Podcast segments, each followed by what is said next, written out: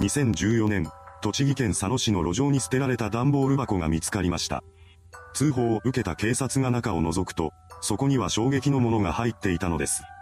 今回はその一件についてまとめていきます。後に事件の被害者となる少女白津香奈さんは1990年代後半に埼玉県北本市で生まれました。彼女は明るく、活発な少女だったそうです。幼少期の白津さんはアパートで母親と姉との3人暮らしをしていました。小学校を卒業した後は地元の中学に入学し、ソフトテニス部に入部しています。当初は問題なく学校に通っていた彼女ですが、生活の中で友人との間に溝ができてしまい、そのまま不登校になってしまいました。その結果、2011年の夏頃から埼玉県上尾市にある児童自立支援施設に入ることになったようです。この児童自立支援施設には犯罪などの不良行為をした児童や、家庭環境から生活指導を必要とする児童などが預けられています。施設側は児童に対して指導を行い、彼ら彼女らの自立を支援するのです。そうした施設であったため、預けられている児童には不良もいたそうなのですが、白津さんは違いました。彼女は施設内でも真面目な態度で生活しており、自分よりも小さい子供たちの面倒を見たりもしていたようです。そんな白津さんも時々不満を漏らしていました。その内容は親があまり面会に来ないというものだったそうです。また、施設内での生活に関しても窮屈さを感じていたらしく、年の近い児童に対しては、早くここを出たいと話していました。その思いは彼女の中で日々大きくなっていきます。そしてついには施設からの脱走を決意するのです。施設に入ってから約1年後の2012年9月、白津さんは隙を見て施設から脱走し、そのまま行方をくらませてしまいます。これを受け、施設関係者が同年10月に埼玉県警を訪れて行方不明者届を提出しました。ですが、彼女が見つかる気配は一向にありません。そこで翌年2月には白津さんの母親も行方不明者届を提出しています。この時、白津さんは埼玉県内の飲食店でアルバイトをしていました。本来、彼女はまだ働ける年ではありませんでしたが、それでも稼がないことには生きていけません。生活費を稼ぐために白津さんは年齢を偽って働き始めました。そのようにして仕事をこなしていたある日、彼女が働く店に一人の男性客がやってきます。この男の名は栗林徹で、事件当時の年齢は45歳でした。栗林は周囲の人々に遊び人として知られていたらしく、よく若い女の子をナンパして連れ回している姿が目撃されていたそうです。栗林は店で働く白津さんのことを気に入り、彼女を自身のアパートに連れ込むようになります。まだ若くて世間知らずな部分があったことや生活に余裕がなかったこともあり、白津さんは栗林について行ってしまったのでしょう。それからというもの、彼女らは二人で過ごす時間が多くなりました。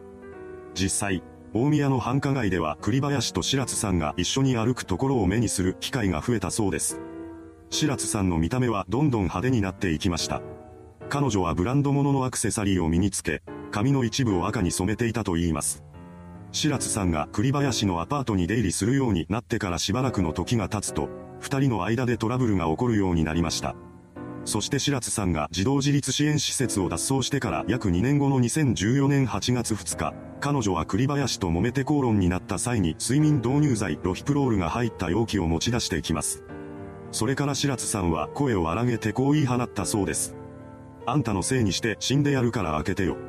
この言葉を受けた栗林は言われた通りに容器を開けて白津さんに睡眠導入剤を渡します。それを受け取った彼女は一人にしてと呟きました。そこで栗林は車に向かい、その中で夜を明かしたそうです。朝になり、目を覚ました栗林はアパートの自室に戻ります。するとそこには眠っている白津さんの姿がありました。そのすぐそばには薬のシートが転がっていたようです。栗林は彼女が息をしていることを確認してから再び眠りにつきます。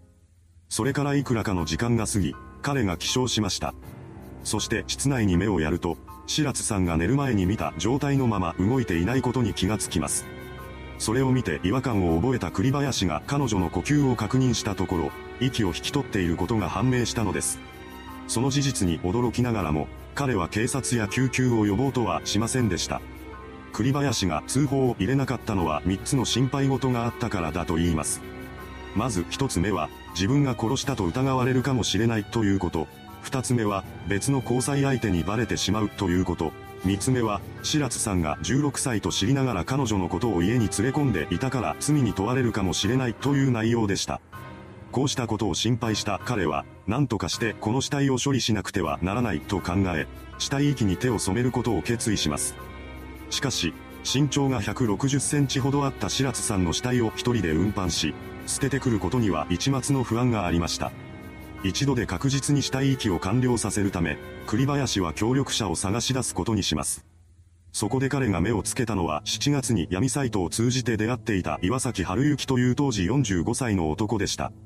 栗原は以前から岩崎が入手した抗精神薬を不正に買い取っていたそうです。そのようにして犯罪で繋がっていたこともあり、岩崎を利用することは簡単だと考えていたのでしょう。彼は岩崎に次のような連絡を入れました。急な仕事だ。不法投棄の仕事を5000円でやらないか。この話に乗った岩崎は栗林の自宅である埼玉県越谷市内のアパートに急いで向かいます。そうして室内に入ると、そこには布団に包まれた一つの物体が転がっていました。その布団の塊は粘着テープでぐるぐる巻きにされており、パッと見ではなんだかわからなかったそうです。布団の塊をまじまじと眺める岩崎に対して栗林は次のように語りかけます。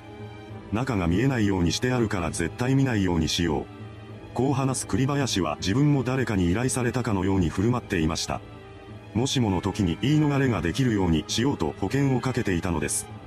それから二人は死体遺棄に向かうのですが、栗林がその前に段ボールで梱包しようと言い出しました。岩崎もこの作業を手伝ったのですが、その中で彼は布団の中身が人間の体だということに気がついてしまいます。ですが、そこで岩崎は協力をやめようとはしませんでした。こんな危ない橋を渡るのだから、うまくいけば後から報酬として100万円くらいは受け取れるだろうと期待していたのです。こうして段ボールに遺体を詰め込んだ二人はそれを車に乗せてアパートを後にします。彼らは車を走らせ、3日の夜に北関東自動車道佐野田沼インターチェンジから10キロほど離れたところで、車を止めました。二人はそこに遺体入りの段ボールを捨てることにしたのです。彼らは県道脇の斜面に段ボールを運び、その場に置くと急いで車に戻ります。そして元来た道を引き返していきました。それから数時間後の8月4日午前11時20分頃、死体遺棄現場を車で通りかかった男性がポツンと置かれた段ボール箱の存在に気がつきます。それを見て不審に思った彼は警察への通報を入れました。これを受けた佐野署員が現場に急行し、箱の中身を確認します。そうして白津さんの遺体が発見されたのです。ですが、この時点ではまだ遺体の身元が行方不明中の少女だとは分かっていません。そのため、栃木県警は身元不明の死体遺棄事件として捜査を開始しました。当初遺体は20代から30代の女性だと見られていました。県警は遺体を司法解剖に回して死因の解明を急ぎます。それとともに事件現場周辺での捜査を開始しました。そんな中、テレビでは事件の存在が報道され出します。死体遺棄を終えて家に戻っていた岩崎はそのニュースを見て震えていました。そして1日経ったところで、逃げ切ることはできないと悟り、5日の夜に出頭することを決意したようです。こうして警視庁新宿署に岩崎が姿を現しました。そこで彼は事件への関与と栗林の存在を警察署員に説明したのです。これを受けた栃木県警は事件発覚3日後の7日に死体遺棄容疑で岩崎を逮捕し、翌8日に栗林を事件の首謀者として指名手配しました。そのような中で事件発覚1週間後の11日に遺体の身元が行方不明になっていた白津さんだということが判明します。身元特定のきっかけになったのは彼女の歯型でした。また、白津さんの血液から薬物の成分が検出されたことから死因については薬の過剰摂取だとされています。一方、主犯格として警察に指名手配されている栗林は自宅を離れて逃亡生活を送っていたそうです。彼は埼玉県内の健康ランドやサウナ、カプセルホテルなどを転々としていました。